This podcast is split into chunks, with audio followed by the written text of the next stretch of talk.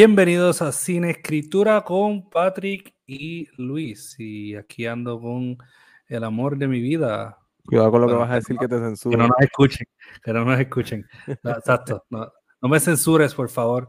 Aquí ando con mi gran eh, cis compañero eh, Luis. Luis, ¿qué tal? ¿Todo bien?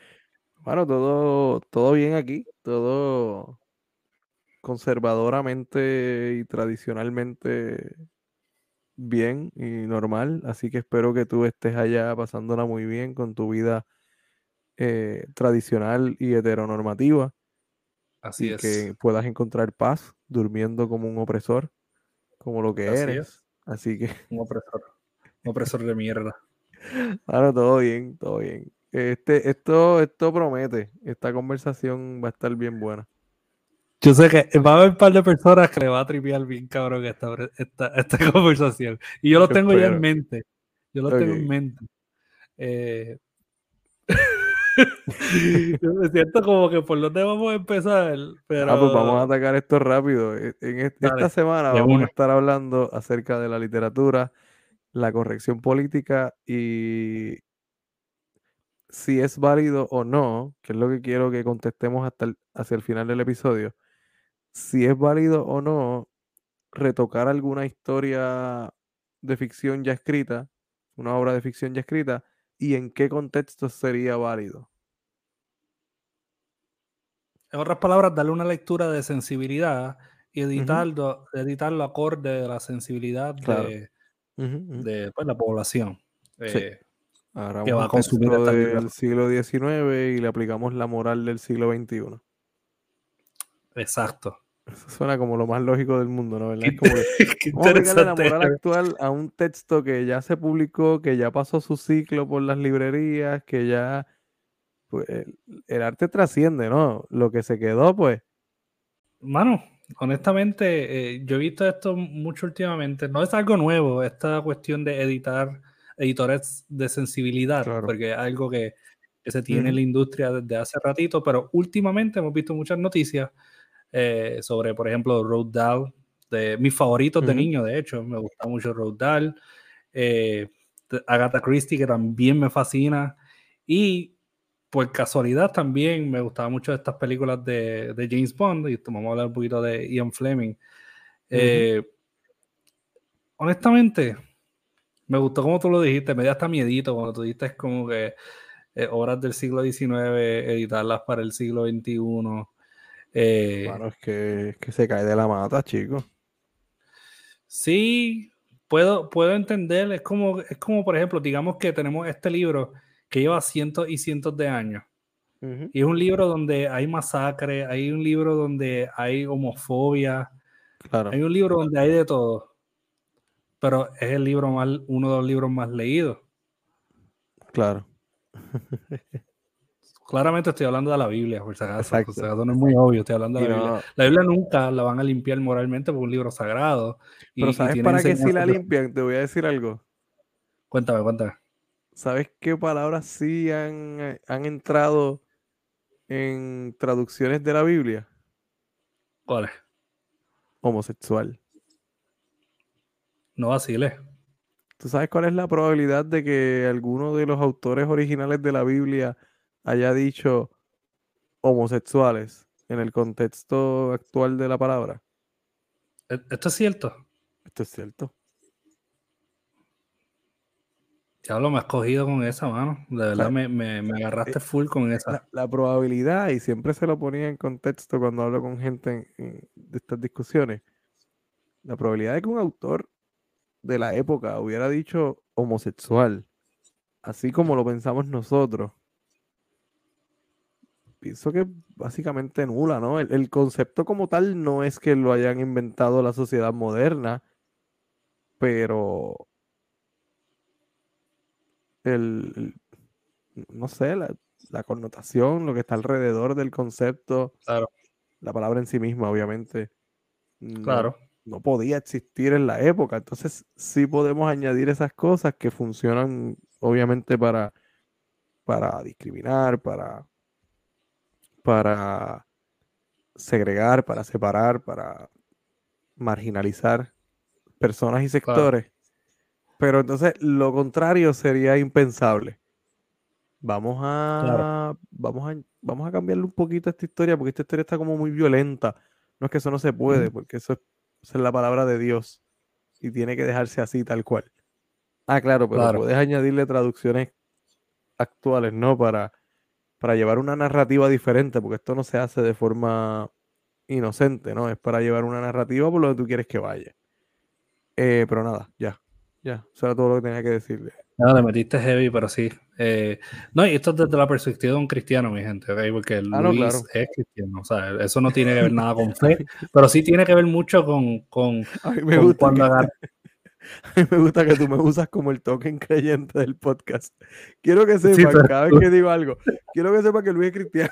este bicho. Luis es el creyente, yo no, pero Luis sí lo es. Eh, yo no practico. Pero no, no, no, no, a lo que quiero ir con eso es que estas cosas tienen que ver mucho con contexto y hay cosas, por ejemplo, dentro del cristianismo que se usan eh, y dicen que es por mero contexto, pero se usan fuera de contexto también. y es como un poquito contradictorio. Pero vamos a, lo, vamos a hablar de, de lo de ahora. Eh, Agatha Christie, de esto yo sabía, de que me da mucha risa, esto me da mucha risa, y no porque, porque yo sea racista, me da mucha risa porque el racismo es, es, no es igual en un país que en otro. Me explico. En Estados Unidos, para, para cambiar el nombre, el título original de Then There Were None, que era Ten Little N-Words, eh, ellos esperaron como hasta el año 76 para decir, ah, coño, vamos a, Deberíamos cambiar. Hay que como que cambiar este título, como que este título está fuerte. So, vamos a cambiar esto por, por otra población, eh, los nativos. Que de hecho eh, eh, se llamaba Ten Little Indians después. Pero después, by the way, es correcto que yo pueda decirlo aparentemente, porque no me siento tan incómodo como los otros. Pero en España, cuando estaba la traducción en español, ellos estaban como que no, no, nos quedamos con los otros. Sí, sí, sí. Pero y dejaron el título un buen tiempo. Sí, pero en, español no tiene el mismo peso, porque el libro yo, yo lo he visto todavía en librería. Como, ¿cómo es que se llama el, el... Vamos a buscar el título. Sí, yo, yo lo he visto en librerías también con el título original. En, español, no en inglés. Sí, en español, en español. Porque en español el, el N-word pues, pierde la fuerza, ¿no? Entiendo lo que tú dices, pero el, el, la rima originalmente, la cual es media medieval, yo no sé si tú has leído este, esta novela, esta novela es buenísima, oye, gente, si usted nunca ha leído And Then There Were None, hágase el, fucking favor de comprar uno de los libros más vendidos y leídos de la historia, que es uno de los libros más... Eh, este libro es buenísimo, sí, no, este libro está brutal. Eh, y mano, honestamente, yo, yo, yo pienso que... A mí me gusta Were None, a mí me gusta ese título, ese título está cool. Sí, en, español eh, se llama Diez Negritos, Diez Negritos. Y por el contexto específicamente puertorriqueño de utilizar el diminutivo cuando hablamos de colores de piel, negrito, blanquito, trigueñito, morenito, qué sé yo, acaneladito, pierde esa fuerza o esa connotación racista que tiene el título que pues, pues, nada, no es que no es que por usar el diminutivo ya no lo tenga, todo depende del contexto, pero sí, entiendo lo que dices de que el cambio de título hasta le beneficia en este caso, porque y no quedó ninguno, que es el título actual en España, se escucha mejor que Diez Negritos. Tú me vendes, tú me das, me das dos novelas, una al lado de otra, eh, misma portada, con los títulos así, y yo voy a escoger el, de eh, y no quedó ninguno. Claro, claro. Y yo lo puedo entender. Eh, eh, yo puedo entender que, que, si tú le cambias ese título, le cambiaron el título para algo más efectivo. Y no necesariamente eh, ellos están tratando de. O sea, ellos están tratando de que mucha gente consuma esta novela. el, hacer esto no, no está quitándole un valor educativo a, al libro per se, o no le está quitando un valor al libro, sino que pues obviamente están, están tirando. Aunque, aunque pues, ahora pues esa, esa, novela se ha adaptado ya varias veces a películas. Que, by the way, en películas vi que, que en el 70 hubo una adaptación que yo no sabía de esta. De hecho, el 2012, creo, 2015 o algo así por ahí, hubo otra. Muy buena. que nunca he visto una película de esta, de esta historia. Sí, la primera para mí es como que la, la mejorcita de todas. Y, sinceramente la novela, pues eh, yo no la cambiaría por nada. Yo, esa novela es muy buena. Eh, que ahí vamos al, problema en sí. Eh, Agatha Christie salió reciente en las noticias que van a, a readaptar sus novelas a tiempos modernos, entre comillas, quiere decir, va a eliminarle mucho, ¿verdad?, de, del lenguaje para, pues, obviamente, para eliminarle todo tipo de, de palabra ofensiva o alusión ofensiva eh, en el contenido de muchas, ¿verdad? Y, y, pues yo, yo puedo entender lo del título, como que después de un tiempo yo puedo entender lo del título. Sí, no me está tan, no me está tan mal. No, me está mal. ¿Qué tanto, ¿qué tanto, qué tanto eh, ofende y es detrimental para las personas que, que, que se identifiquen ¿verdad? Con, con, la ofensa detrás de, de esta palabra, pero también eh, daña o mancha la imagen de una persona que potencialmente no era racista o maybe no era, eh, no era una bigot como mucha gente. ¿okay? Que, que, son unos pila de mierda y son racistas. Eh, Entonces, ok, entiendo el punto del, del, título. No me, no me molesta o incomoda demasiado lo del título. Ahora bien, tengo problemas con que muchas de las em, correcciones que se están haciendo, y, y, con correcciones use comillas, es en términos de la descripción de las personas, descripciones físicas, por ejemplo, eh, o hacer alusión a adjetivos raciales, ¿no? El, qué sé yo, digamos que alguien es, decir, el, oriental era uno de los que leí por ahí, el nativo, ese tipo de cosas, o el, indio. Igual Ahora quieren cambiar nativo por local. Locales, los locales. Sí. Eh, eh, sí, entiendo el contexto, sí, aplica, pero honestamente, si esa era la forma en la que se refería en el momento en que se produce la obra a cierto grupo, cierto sector, yo creo que eh, funciona mejor utilizarlo como ejemplo dejando el texto tal cual. Mira, así era como se refería. Ya hoy no lo hacemos por unas consideraciones políticas, por unas consideraciones históricas, por unas consideraciones contextuales, por lo que tú quieras. Pero el, texto que ya se escribió de esa manera, déjalo ahí para que sirva de ejemplo y muestre una evolución. Si, si vamos entonces a empezar a maquillar todas las historias, entonces sería lógico pensar que algún grupo, algún sector, en algún momento va a querer empezar a maquillar lo que hablábamos al principio, textos sagrados y a los mismos grupos que muy, muy probablemente están promoviendo em, o podrían, podrían estar de acuerdo con esto a lo mejor, no, no te va a gustar que te cambien tu texto sagrado, por ejemplo. O no te va a gustar que te cambien, vamos a salir del, del texto sagrado, no te va a gustar que te cambien tu libro favorito. O, claro, claro. O vamos. yo, yo, Libro favorito, o sea, libro favorito, por ejemplo, por ponerlo sencillo. Uno, uno de mis libros favoritos creciendo cuando nene, eh, un libro que me gustaba mucho era el de, el de Charlie the Chocolate Factory, ¿verdad? Ok. porque me gustaba mucho la película original, que era Willy Wonka and the Chocolate Factory. Y ahí hay un personaje que era Gustus Gloop, que es el, el que, pues, e, eventual, el, el, que se empieza a comer todo. Y se mete en el río de chocolate y lo absorben y se lo llevan. Eh, Augustus Club en la, en la, la reedición de, de Road Dahl le cambian la palabra fat para poner que él es eh, enormes. O sea, al tipo le, al tipo le quita la palabra ah. gordo, o, o, ¿verdad? Me imagino que en español le pondrán grande o voluptuoso o corpulento.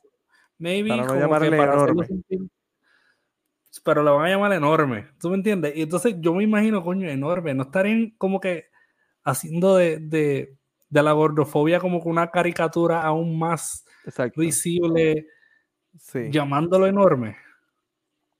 Claro, claro. Sí, sí. Y, en, español a veces traducen, eh. traducen fat ah. como robusto, a veces también. Robusto. Que me parece un eufemismo innecesario, pero bueno. Corregir las descripciones físicas de, de autores porque habla de. porque algo le parece feo a un personaje, porque describe algo utilizando el color blanco o el color negro porque dice que un personaje es gordo, dice que un personaje tiene alguna imperfección física. Bueno, pues, es que, es que así es la gente. Hay gente flaca, hay gente gorda, hay gente que tiene los dientes virados, hay gente que, qué sé yo, hay gente más, más blanca, hay gente más negra. Entonces, tratar de, de corregir eso, sobre corregirlo o llevarlo a la corrección política, pienso que hasta cierto punto le, quita lo. lo primero que le quita la intención original del texto, se pierde un poco. Pero además de eso, le quita lo, humano, porque entonces todas las novelas se van a desarrollar, estas novelas o estos textos que parezcan problemáticos, se van a desarrollar en un mundo donde todo el mundo es lindo, donde todo el mundo es eh, estéticamente similar. No sé. eso me parece hasta más conflictivo que la razón por la que lo están corrigiendo. Claro, claro, claro. E, entiendo. O sea, e, e, es, es, es un mundo poco diverso, aunque sí entiendo que para ver diversidad no necesariamente tienes que ser un asshole, ¿verdad? Y ser una persona horrible. Pero, pero no hay diversidad de moral, no hay algo que tú le puedas enseñar a la gente que le ayude a discriminar entre lo bueno y lo malo, no hay, no hay una guía, no hay nada. O sea, eh, eh, es un mundo idealista y, y, lo, ideal, lo, idealista usualmente, o lo ideal usualmente cae, mano, cae, cae en manos vacías. Simplemente estoy diciendo que, que hay ciertas cosas que se han usado anteriormente para probar un punto. Y son cosas que sí son ofensivas, son cosas que sí deben ofender, honestamente. Si tú lees un libro y tú te ofendes por X Y razón, pues mira, tú estás en la tuya de ofenderte, eso no hay nada malo con eso. Y me visita ofende la gordofobia, sí debe ofenderte la gordofobia, porque es una estupidez al final del día, sí debe ofenderte el racismo, porque está súper mal, sí debe ofenderte muchas de estas cosas. Y eso está bien, es una señal de que moralmente no estás tan jodido. Ahora, si te dan mucha risa y, como que jajaja, racismo, pues ahí entonces yo entendería, pero, pero coño, mano, yo, yo te voy a ser muy sincero, el ofenderse por este tipo de contenido debe ser normal, primero.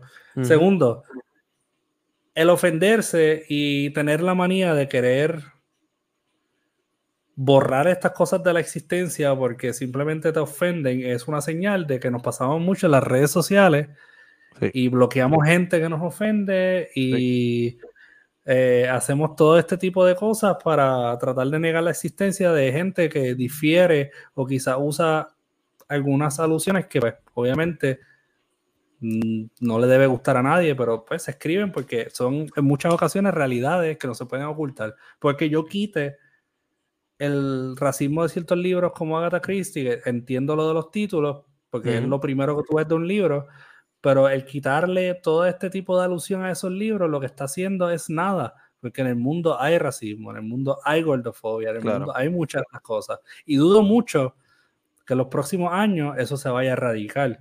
Yo estoy a favor de que se erradique, pero el ser humano es fucking ser humano, es un animal. Claro. No, y, el, hecho de que se elimine de un libro no lo va a eliminar del mundo real, ni, estás haciéndole un bien a nadie realmente, cambiando, cambiando gordo por, por enorme, por robusto. No le está, la, imagen mental es la misma. ¿Me entiendes? El, significante es el mismo. Vas a llegar a, juntes los sonidos G, O, R, D, O, o los que hacen robusto, no lo voy a deletrear vas a llegar a la misma imagen, vas a llegar a alguien que, está sobrepeso, que, que, es obeso probablemente. Así que si tú tienes la noción de que ser, eh, ser obeso, ser gordo, estar sobrepeso, te hace menos como ser humano, la vas a tener, no importa la palabra que yo use para describirte a alguien gordo. Claro. Si tú piensas que la gente negra vale menos, eh, primero que eres un imbécil. Segundo, lo vas a pensar aunque yo diga que era como la boca de un lobo, que diga que era como la noche sin estrellas, que, ¿me entiendes? Yo puedo buscar la manera de decirlo literariamente hablando, poéticamente hablando, sin utilizar la palabra, sin decirte, mira, fulano era negro. Y si tú tienes ese pensamiento, el problema sigue siendo tú. Igual que si te ofende todo lo que lees de un libro, un, poco el problema no es tanto del libro, el problema también es tuyo, porque, bueno, yo en este aspecto pienso que el, el autor debe tener el control total sobre su obra y una vez tú te sientas a escribir ficción y te sientas a hacer arte, yo puedo querer contar la historia de alguien que es racista y que es un imbécil y eso no me hace racista ni imbécil. Porque parte de lo que uno hace cuando se siente escribir es salirse de uno mismo y entrar en perspectivas que a lo mejor tú no las compartes. ¿Me entiendes? ¿Te acuerdas cuando en la feria a mí me preguntaron si yo era misántropo? Porque uno de mis libros se llama Misantropía. Sí, sí, tú te consideras misántropo. Súper misántropo. Y ahí me dieron ganas de contestarle yo, bueno, en este momento, después de esa pregunta, a lo mejor sí, un poco. No lo contigo, pero sí, a lo mejor sí. Después de esa pregunta, puede ser que sí. Sí, como que me empujaste un poquito ahí al borde del abismo de la misantropía, pero... Sí, sí. Eh, usted tiene que entender que la ficción no es autobiográfica. No, uno escribe lo, qué sé yo, uno escribe Muchas veces es especulativa. Sí. Es lo que uno ve, es lo que uno piensa. Claro. Eh, en cuestiones de lo que uno ve que está pasando y quiere proyectar y quiere decir, mira, coño, esto está bien, esto está mal, o esto, esto son, esto son las consecuencias. Es, lo, es, lo, que tú y yo usualmente trabajamos. Estas son las consecuencias de esto. Exacto. Que no, eh, y, y, no tiene nada, repito, no tiene nada que ver con cosas que uno haría o no haría en la vida real, porque por eso se llama ficción. O cosas que uno pensaría o no pensaría, ¿no?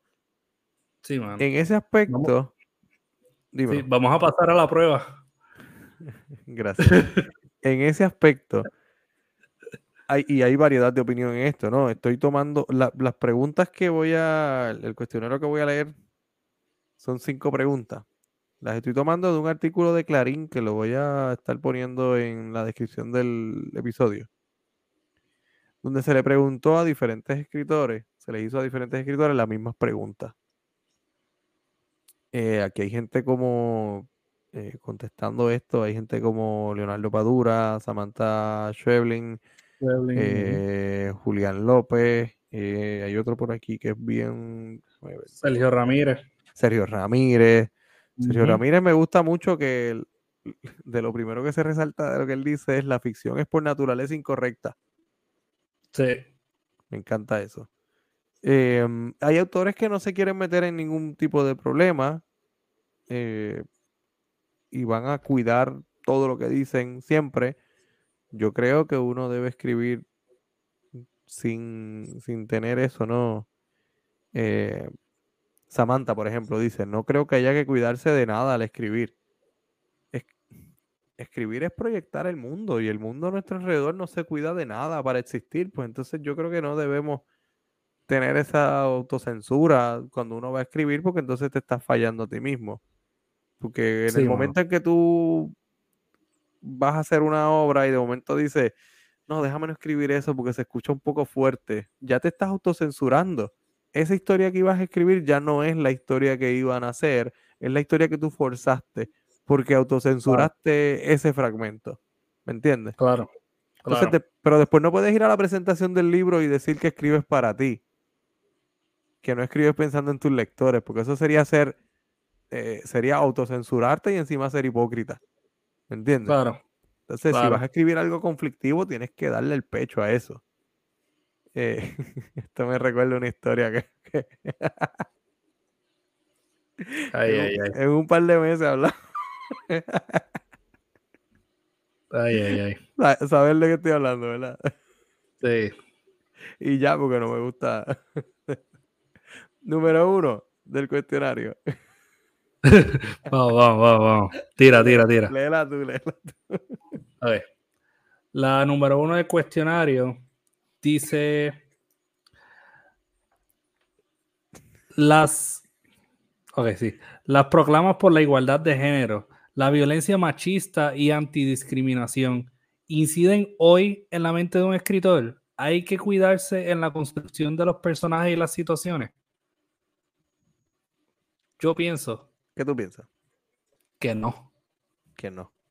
Okay. Que las personas que se cuidan al construir un personaje son personas que verdaderamente no respetan su vocación como escritor o escritora. Ok. O escritores. Tiempo, me estás preguntando, me, estás contestando la de la segunda. Hay que cuidarse en la construcción de los personajes y las situaciones, ¿correcto? Sí. Ahora bien. Y a eso voy, y a eso voy. Voy a la ah, primera. ok, ok, ok. Dale. Lo estoy haciendo al revés. Porque. Sí, sí, mala mía, mala mía. La mala, la fucking mala costumbre que tiene mucho escritor, y es una mala costumbre, es de que su personaje siempre tiene que caerle bien al lector. Y eso no es cierto. Uno debe atreverse a construir personajes que no le caigan bien al escritor, al lector.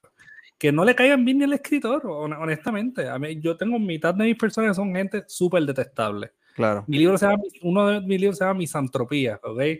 Eh, yo he escrito de necrofilia, he escrito sobre asesinos, he escrito sobre gente ansiosa que se aprovecha de otra gente. He escrito personajes detestables que no le deben agradar a nadie. Y, honestamente, eso no me no dice, eso no me, eso no dice nada sobre mí y eso no implica que por mi mente no inciden ninguna de estas, ¿verdad? De ninguna de estas batallas, tú sabes, que estamos teniendo contra la violencia machista y eso. El hecho de que yo construya este tipo de personajes no quiere decir que yo no pienso en todas estas cosas. Lo contrario, sí las pienso, pero no las pienso con el motivo de no ofender a la gente. Yo las pienso con el motivo de crear un personaje que quizás represente lo opuesto a esto, o quizás no represente lo opuesto a esto, sino que represente a alguien que está en el medio de todo, como todos nosotros le estamos. Porque tu persona que me escucha no eres la persona más correcta. Tu persona que me escucha no eres la persona menos correcta. Tú ahora mismo eres alguien que no ha sido probado probablemente sobre muchas de estas cosas, ¿ok? Pero ponga un ser humano en una situación de esta y entonces cuando suceda, veremos si ese ser humano se aprovecha de una situación o decide ayudar o aportar. Claro. A favor de esa situación, en contra de esa situación. Pero por palabra, nadie está haciendo absolutamente fucking nada. ¿Ok? El hashtag Black Lives Matter no hace absolutamente fucking nada. No salvó ni una sola vida. Ajá, mitad de ustedes, exacto, mitad de ustedes lo dicen y probablemente mitad de ustedes quizás se olvidaron el próximo día. Y, honestamente, no son cosas que se deben olvidar. No son cosas. El racismo es súper real. Usted debe intencionalmente, ¿verdad? Practicar lo que es el amor y, y tratar de purificarse muchos de los prejuicios que uno tiene a diario. Y eso es algo que yo trato de exorcizar constantemente hasta en la escritura. So, honestamente, el hecho de que yo construya este tipo de personajes no me hace una persona que no considera todo este tipo de cosas. Claro que me pasan por la mente. Eh, ¿Qué tú piensas? Pues bueno, yo creo que para eh, recapitular un poco sobre el principio de la pregunta, que empieza con un con una premisa, las proclamas por la igualdad de género, la violencia machista y la antidiscriminación. Yo creo que sí inciden, claro. Sí, de alguna manera van a aparecer. El reto es que si aparecen, aparezcan con tu voz, aparezcan con lo que tú piensas y que no sea un panfleto de lo que tú crees que la gente quiere escuchar, ¿no? Eh, claro. No todos tus personajes tienen que que, como tú decías, no todos tus personajes tienen que caerle bien a la gente. Entonces, no todos los personajes tienen que ser el ideal de la corrección política. No tengo, y, he leído esto en, algunas críticas a veces, no sobre mis libros, pero en general, es que todos los personajes son muy blancos. Mano, mala mía, pero ¿y si la historia se desarrolla en un sitio donde la mayoría de la población de la gente es blanca? Claro. Y yo, y yo sé que esto hay que cogerlo con pinza en, Puerto Rico, en el contexto puertorriqueño, por ejemplo, pues no se justifica tanto, ¿me entiendes? Es como que tú levantas una piedra y hay un grupo y uno es blanquito, uno es trigueño, uno es más negro. Eh, así que el hecho de que todo el mundo sea blanco en un contexto puertorriqueño, un poco extraño, poco extraño. Claro. Lo entiendo. Claro. Igual que no, no tengo que hacer para demostrarte que soy persona antidiscrimen, que estoy de acuerdo con la igualdad de género, yo no tengo que hacer un libro donde todos mis personajes principales sean, sean queers, por ejemplo. Porque eso no dice nada de, que yo estoy de acuerdo o no con, con, las luchas, ¿no? Claro. Eso puede ser que yo me estoy, bien me estoy aprovechando y montando en la ola y digo, ah, la literatura queer es la que está de moda. Vamos a hacer un libro entero de literatura queer. ¿Me entiendes? Yo he visto esta, sí, yo sé. claro, que lo, claro que lo hay, chicos. Claro yo lo he visto, yo lo he visto. ¿Entiendes? Yo he visto libros sobre la lucha de la mujer. Lo, publican cerca de, del Día de la Mujer y sacan el Día de la Mujer para entonces hablar sobre su libro. Para poder hacer una publicación, claro. Sí, sí, sí. Claro. Sí. Lo he visto sobre esa lucha, lo he visto sobre muchas luchas. Exacto. Pride Month también. Disney lo hace todo el fucking tiempo. Disney es el más, el más gay durante el Pride Month. Literal, literal. ¿Sabes? Como que, uff, todo es gay. Hasta que se acaba junio. sí, ahí pues ellos dicen, no, fíjate. Straight. ¿Qué lucha? Entonces, pues chicos, el, asunto es que no, no tienes. También hay, también hay una cuestión de escoger sus batallas. Un buen escritor no tiene que decir, tener una opinión sobre todos los temas. No tiene que tener un cuento sobre todos los temas, tener una lucha, no tiene que estar metido en todas las luchas, uno escoge sus batallas. Claro.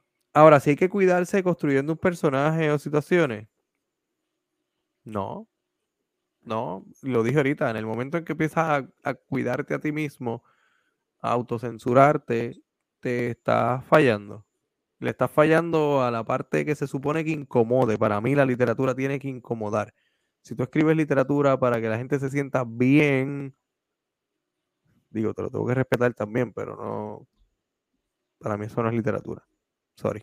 No, yo pienso que eso, holding back, eh, es como que me, voy a guardar esto porque no quiero que, la gente se enoje conmigo.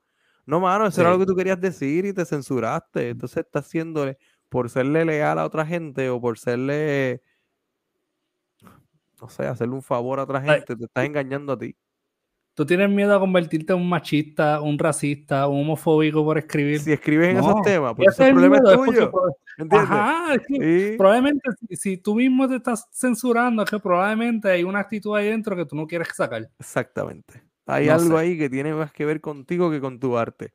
Si tú no tienes problemas, tú lo plasmas en tu arte y dices, ese no soy yo, ese es mi arte. Y mi arte es un reflejo de la sociedad en la que yo vivo. Así de sencillo.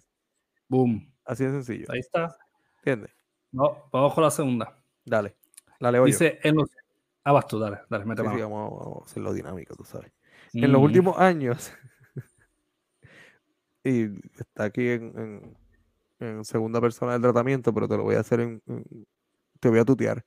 ¿Pensaste en cuál sería la reacción del público y fundamentalmente en las redes sociales al preparar un proyecto, algún cuento o novela? cuando tú estás escribiendo, tú piensas en cómo la gente va a reaccionar.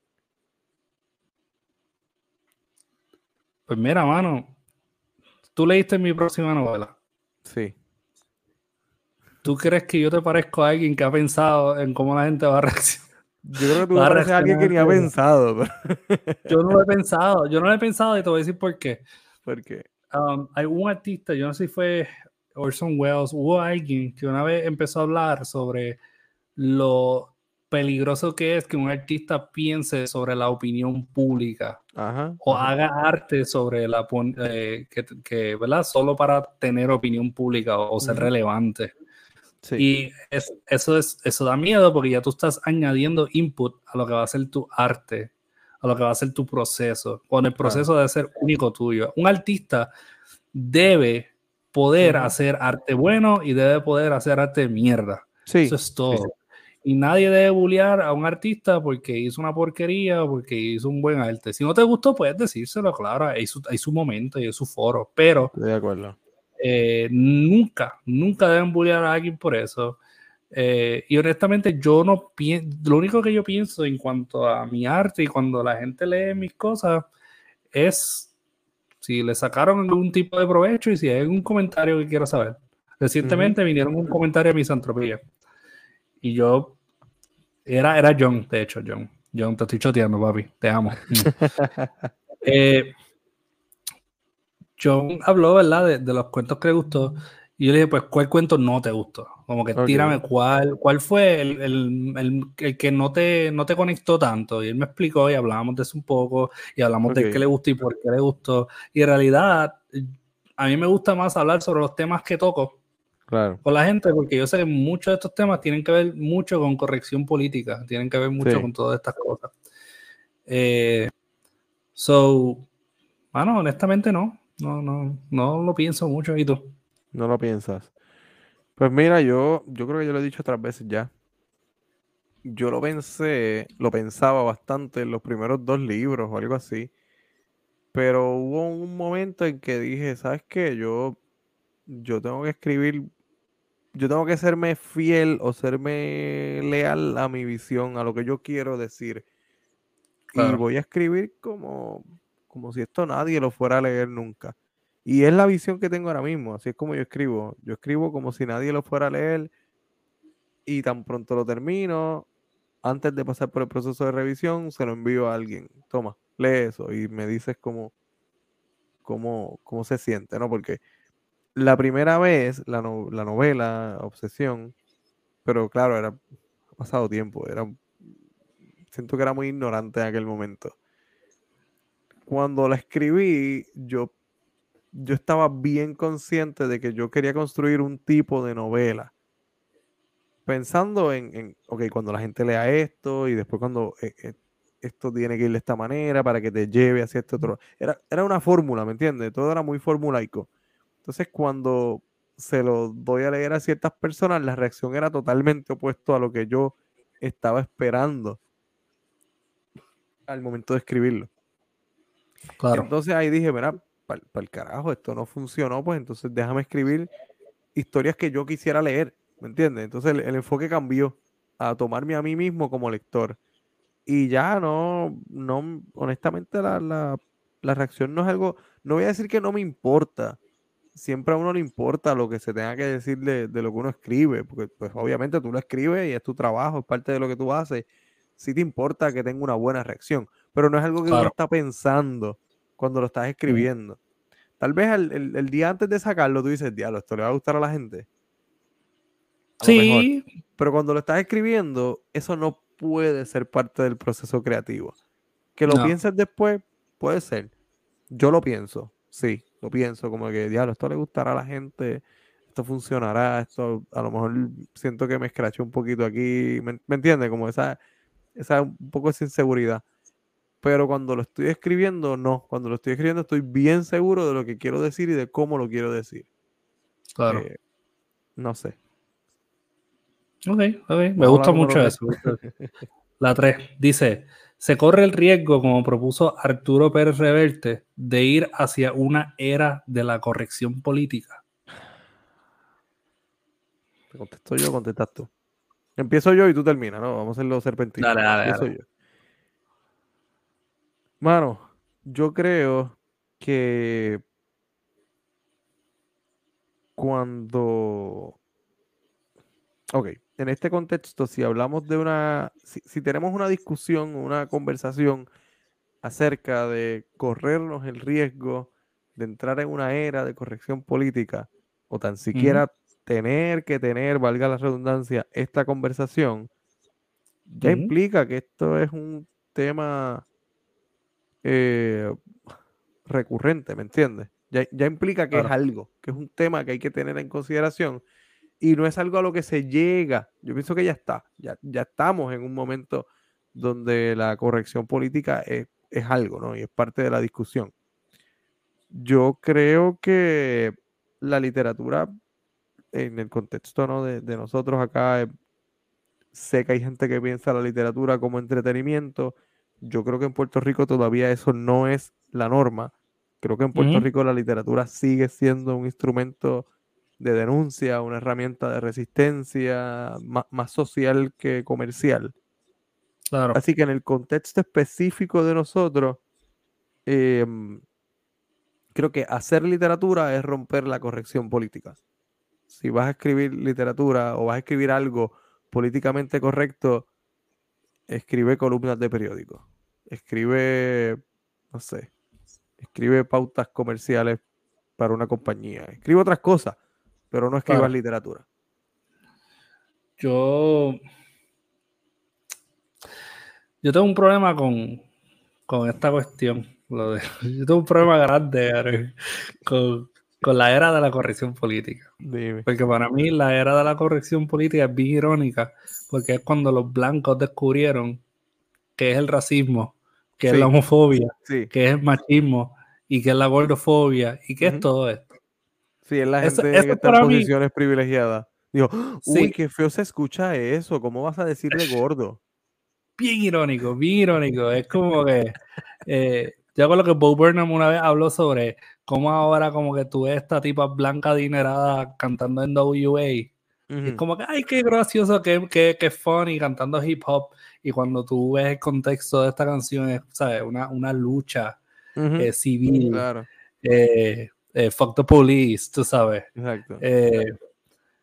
pero, pero todo, todo hoy día lo, lo, lo es una caricatura lo que es esta cuestión de la era de la corrección política. Exacto. No es una lucha, no es una lucha, muchas veces no es una lucha. Muchas veces la lucha es más interna y quién puede ser más, más supuestamente amable que otra persona, pero no es una lucha. Tú no estás haciendo favores a nadie, brother. ¿Sabes por qué no es una lucha? Porque esto se hace detrás de un maldito teclado.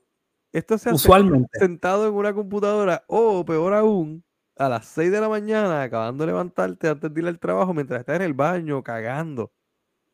En una red social, escribiendo tres estúpidos. No, esto está mal por esto y por esto. No estás haciéndole un favor a nadie. Así mismo. Usualmente es así. Mala mía Entonces, por de cagar aquí.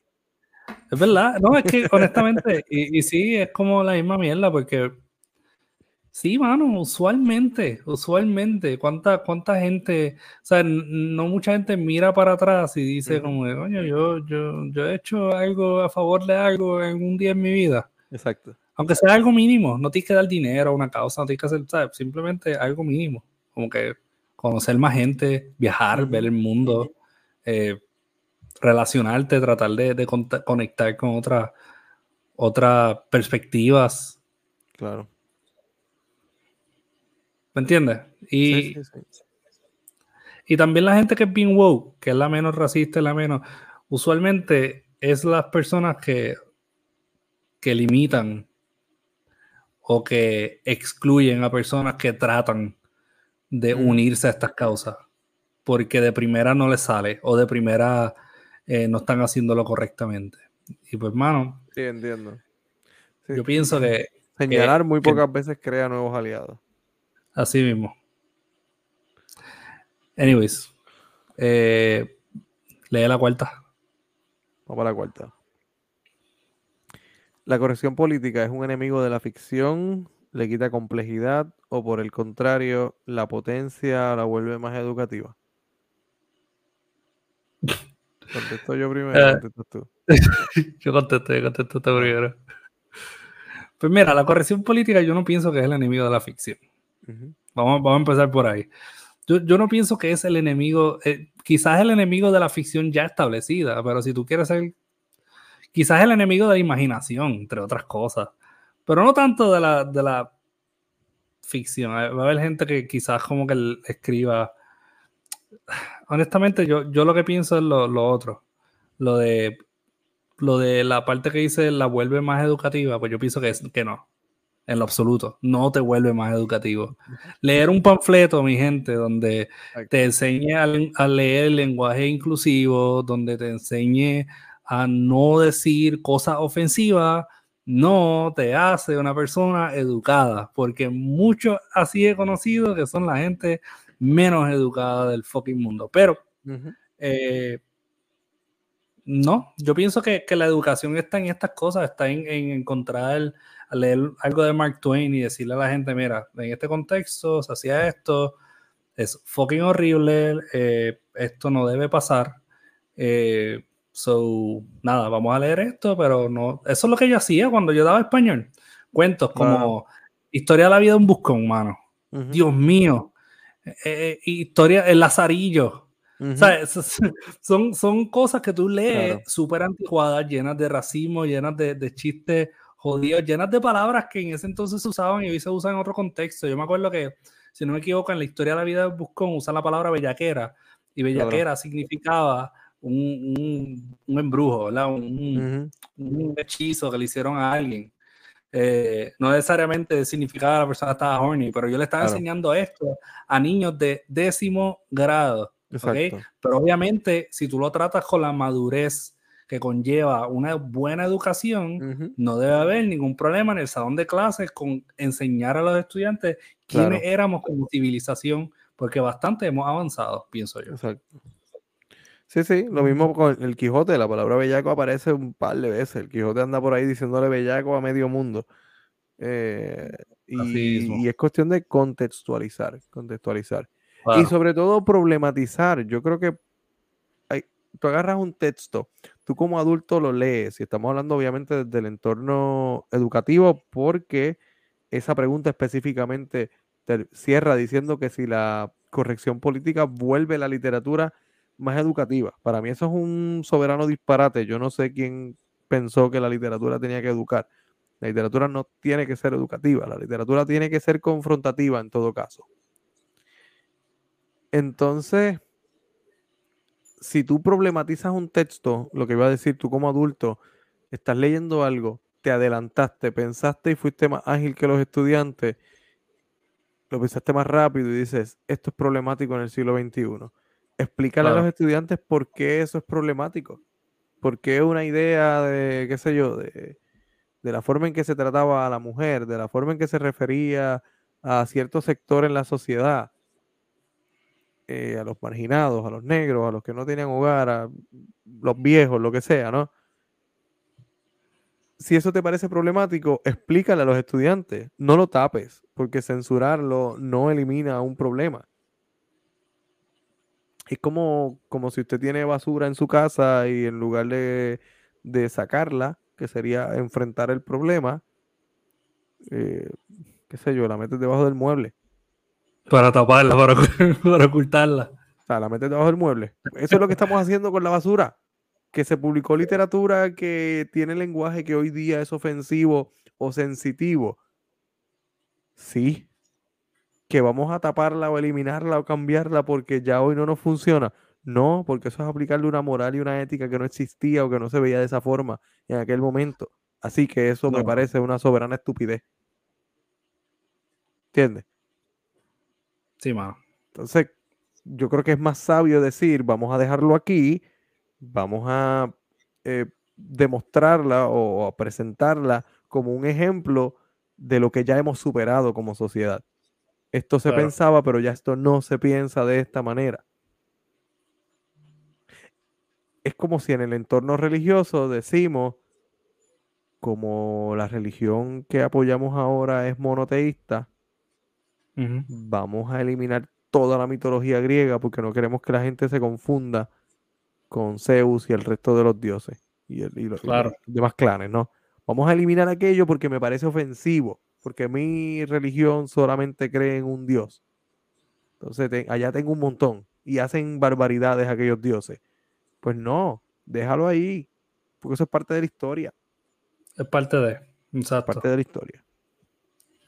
Entonces, si, es, si la corrección política es el enemigo de la ficción, no, la falta de talento es el enemigo de la ficción. Así es. Amen. Si usted no, usted no puede escribir ficción, pues no escriba ficción. ya. Perdón. Punto. y la última. ¿Qué gran libro no se hubiera escrito si se tenía en cuenta la corrección política? Dime uno o dos, no sé. ¿Qué te viene a la mente? Ya, hermano. Pues mira, hay un libro que yo sé que hoy día quizá hubiese causado un revuelo, pero en estos últimos años he leído más literatura afroamericana y parte de lo que inspira eso es como ver, pues, quizás mucha gente vaya como que a sorprenderse un poco, pero Dave Chappelle, por ejemplo, antes de irse la tiranía contra los trans, según muchos dicen, eh, hubo, eh, hubo unos stand-ups que él hablaba de ciertas figuras literarias eh, afroamericanas que hoy día no se leen y, o no se vuelven a imprimir. Y esos proyectos quedan muertos, obviamente. Mientras sí hay otros afroamericanos que son buenísimos, eh, como el que escribió Underground eh, Railroad, eh, Whitehead. Sí. sí. hay, que, que, de hecho creo que ha sido el único escritor en ganarse dos Pulitzer Prizes. Y, y súper brutal. Pues yo he tratado de leer más esa era de los años 50 a los 70, esos que vivieron esa, esos tipos súper difíciles. Y hay un libro por un comediante que se, llama, se llamaba Dick Gregory, eh, murió en el 2017. Eh, que el título del libro es, es la palabra, es el N-word. Bien grande. Y causó un revuelo increíble en aquel entonces. De hecho, en el app, en, en la razón que él decía por qué eh, él, él, escribió, él tituló el libro así, era, él, él, él habló a su madre diciendo, Dear Mama, whatever you are, if you ever hear the word eso. Again, remember, they are advertising my book. Eh, o sea, y, él, y, y, y, de hecho, en el 2016 hubo un caso en el cual una decana fue suspendida porque alguien se quejó, un estudiante se quejó de que no había mucha diversidad literaria en el currículo. Y esta persona, pues, estaba, tenía un montón de libros, empezó a sacar un libro y el libro que sacó y que le dijo que podía leer era este, pero lo llamó por el título. Claro, claro. Y le dijo a la persona, este libro, pues, se puede leer. Y eso causó un revuelo, tanto así que la persona fue suspendida. La decana fue suspendida por esto. Ahora bien, eventualmente Dick Gregory, antes de morir, le escribió a este estudiante Ok. Y quiero leer, eh, bueno, si puedo, bien corta. Sí, dale, eh, eh, un fragmento de la carta. Dice, As a lifelong champion of civil rights and a firm believer in fighting for what is right, I applaud our young people for the various protests they have undertaken in, re in recent years, such as Occupy Wall Street and Black Lives Matter. Recently, the young brothers and sisters of MRC Student Coalition at Mateo Ricci College, Seattle University, have taken up such a fight based on curriculum concerns. This protest, however, has become personal for me since it is in part centered on my autobiography entitled N-Word, be- uh, and the fact that some students became offended when Jody Kelly, dean of Mateo Ricci College, recommended this book to a student to read. Mm-hmm. While I strongly support their right to air their grievances, I ask these students to ask themselves if the scale of their movement is appropriate for a curriculum discussion. Can students adequately connect a recommendation to read my autobiography with their larger curriculum issues? I'm not offended by Dean Kelly's use of the word.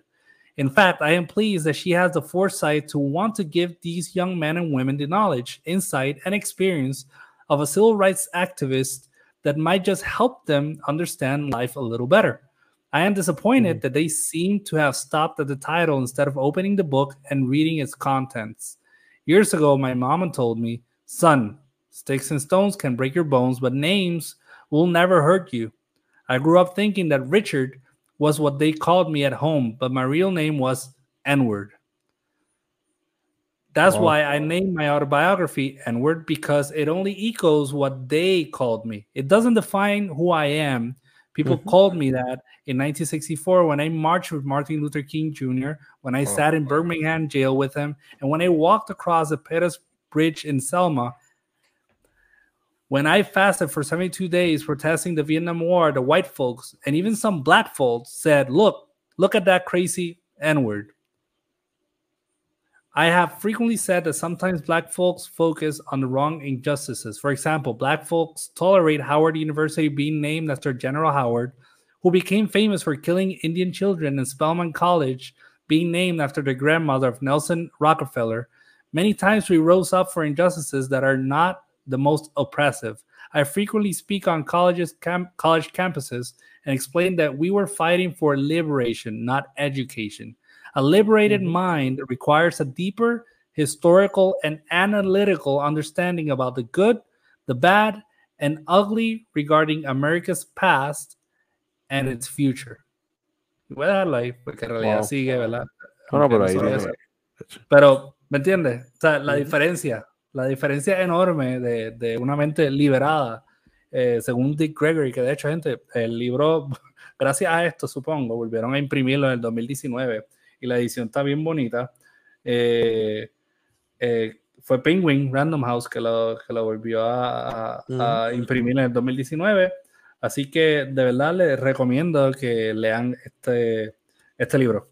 de verdad estoy muy emocionado por, por, el revival que ha habido últimamente de esto. Que de hecho, honestamente, es un poquito problemático, mano, porque si hablamos de la sensibilidad de las personas. Claro. Este tipo de libro hoy día no existiera. es un libro que se escribió en aquel entonces y por, por su valor histórico está hoy día aquí. Pero como puedes ver, hay una sensibilidad que se hirió durante el proceso de, de pues, restablecer el nombre de este, de este libro. Anyways, eso era una contestación muy larga. ¿Qué libro no existiera hoy día, tú crees, si... Pues bueno, yo puedo pensar, como dije ahorita, el, Quijote tiene algunos fragmentos un tanto problemáticos. Claro. Eh, puedo pensar en Madame Bovary, puedo pensar en eh, póstumo, como te decía ahorita, póstumo específicamente el envirginiado, que es el que habla de la póstumo reencarnando en el cuerpo de una mujer. Claro. Eh, en la época, ¿no? Siglo XIX. Em, el mismo Lazarillo que mencionaste ahorita. Eh, el personaje de, que lo dijimos también, creo que fue antes de empezar a grabar, el personaje de Juan Bobo, que pertenece a nuestra cultura popular. Si se va a velar la corrección política, solamente de entrada con el nombre Juan Bobo y la puerca de Juan Bobo. No existiría, hermano, pues que hay una connotación ahí que no, no, no, no, no procede, no existiría. También mencionaste ahorita la obra de Rivi, este, Ve Gigante. A Ve Gigante, claro, que es un texto que obviamente tiene sus elementos racistas y, raciales porque está hecho de esa manera. El texto tiene, la, la, obra tiene una, una intención sobre eso. Pero entonces, pues, pues, pues, mano, pues, no sé, el, no siempre la corrección política termina funcionando para lo que la gente quiere que funcione y muchas veces puede terminar explotándole la cara a uno de una forma hasta tonta o risible, no sé. Creo que querer tapar este, estas cosas demuestran más ignorancia que preocupación. No sé. Sí, sí. No, no. Eh, estoy totalmente de acuerdo, mano. Y, honestamente, yo pienso que el enfoque está mal en eso. Es como dijo el Liberated Minds, eh, que hablen de la historia de nuestro pasado y se enfoquen también en el futuro. No implica eh, borrar nuestro pasado. Eso es algo que, eso es algo super Orwell en 1984, la novela. Borrando nuestro pasado. Eso pasa de manera opresiva eh, conservadora y también pasa de manera liberal. Eh, muy izquierda. Y, no es de esto no, esto, no es un, un, ¿cómo te digo? Esto no es un issue que traen los conservadores, esto de la corrección política. Yo, claro. Eh, me da la impresión, esto es un issue de, de liberales, ¿no? Claro, eh, claro. La corrección política, exacto. Pero la censura se ha traído mucho por los conservadores. Ah, no, claro. sí, sí, sí, sí. ahí está la ironía. Ahí está la ironía. Exacto, censura era como que el instrumento número uno del conservador blanco opresor para eliminar muchas de estas obras, especialmente una obra como la de Dick Gregory, que, de la que yo hablé ahora, eh, que eso sucedió también mucho en West Virginia, estos lugares donde mencionaba esta obra y era como que no, no vamos a leer sobre Langston Hughes, no vamos a leer sobre esta persona, sobre Dick Gregory. Y se notaba que era un bias, un sesgo racial. Pero entonces hoy día ese mismo instrumento lo está tomando eh, la izquierda, en cierto modo, para eliminar también sus problemas. Y yo entiendo que más un problema humano, mano, un problema de esencia. Sí. O es sobrecorrección. Yo pienso que que estamos en la mala, corregimos nuestro camino y ahora estamos en el periodo de sobrecorrección en el cual estamos usando ciertos instrumentos de opresión para favorecer nuestras causas, porque desconocemos cómo hacer las cosas de otra manera. Sí, estoy completamente de acuerdo. No, no, estoy completamente de acuerdo. Queremos tratar de sobre corregir errores del pasado cuando qué mejor manera de atajar o de atender un error del pasado que aprendiendo de él, más que ocultándolo. Sí, mano. Pero, pero nada, porque la gente somos nosotros más que maestros para decir eso, ¿verdad? Total, todos por dentro somos rosas y apestosos, cabrón. todos, todos. Así que no se limiten, gente. mi mente es como una escena sexual de Sense8. ¿Me entiendes? Yo podré, yo ser más misántropo según alguna gente por lo que escribo, pero yo amo a todo el mundo, sin importar nada. Eso es todo. Yo amo a Luis, mira a Luis. ¿Entiendes? Pendejo. vamos a dejarlo ahí. Vamos, a dejarlo ahí, vamos a dejarlo ahí. Pero de todos modos, gente, honestamente, si, si tú eres eh, machista, racista, todas estas istas y, y participa en alguno de los ismos, pues y sigues sin escritura, pues danos un follow, me da igual tu vida, eres un pedazo de mierda. Y, eh, pero fuera de eso, honestamente, gente como que, just, no sé, libérense, dejen la mierda, dejen estos libros quietos. Gracias. Sí, sí. Bueno, y es tan, es tan fácil y tan simple como si el libro te ofende, no lo leas. literalmente tienes el control de cerrarlo, mano. Nadie te está obligando a leerlo. Cierra. Si eres tus sensibilidades, ciérralo. Si te parece inapropiado, no lo leas. Exacto, no leas a nadie, cabrón, olvídate. Y ya, y ya. Sí, total. La enorme mayoría de la gente en este país pasa toda su vida sin leer un libro y no pasa nada. Así es. Así que, nada, pásela bien, cuídense, lean cosas que les gusten eh, Anden con cuidado, edúquese lo más que pueda, respete para que lo respeten, que Dios nos ampare. Nos vemos en el próximo episodio de Cast de Sin Escritura. Algo así, Sin Escritura. Eh, um, cuídese, gente, y por favor, cuando yo me muera, no me edite ninguna de mis obras. Gracias. Haga lo que le saca los cojones con la mía, honestamente. Es incorregible, la mía es incorregible, cabrón. Total, no nos vamos a enterar. Bye. Bye.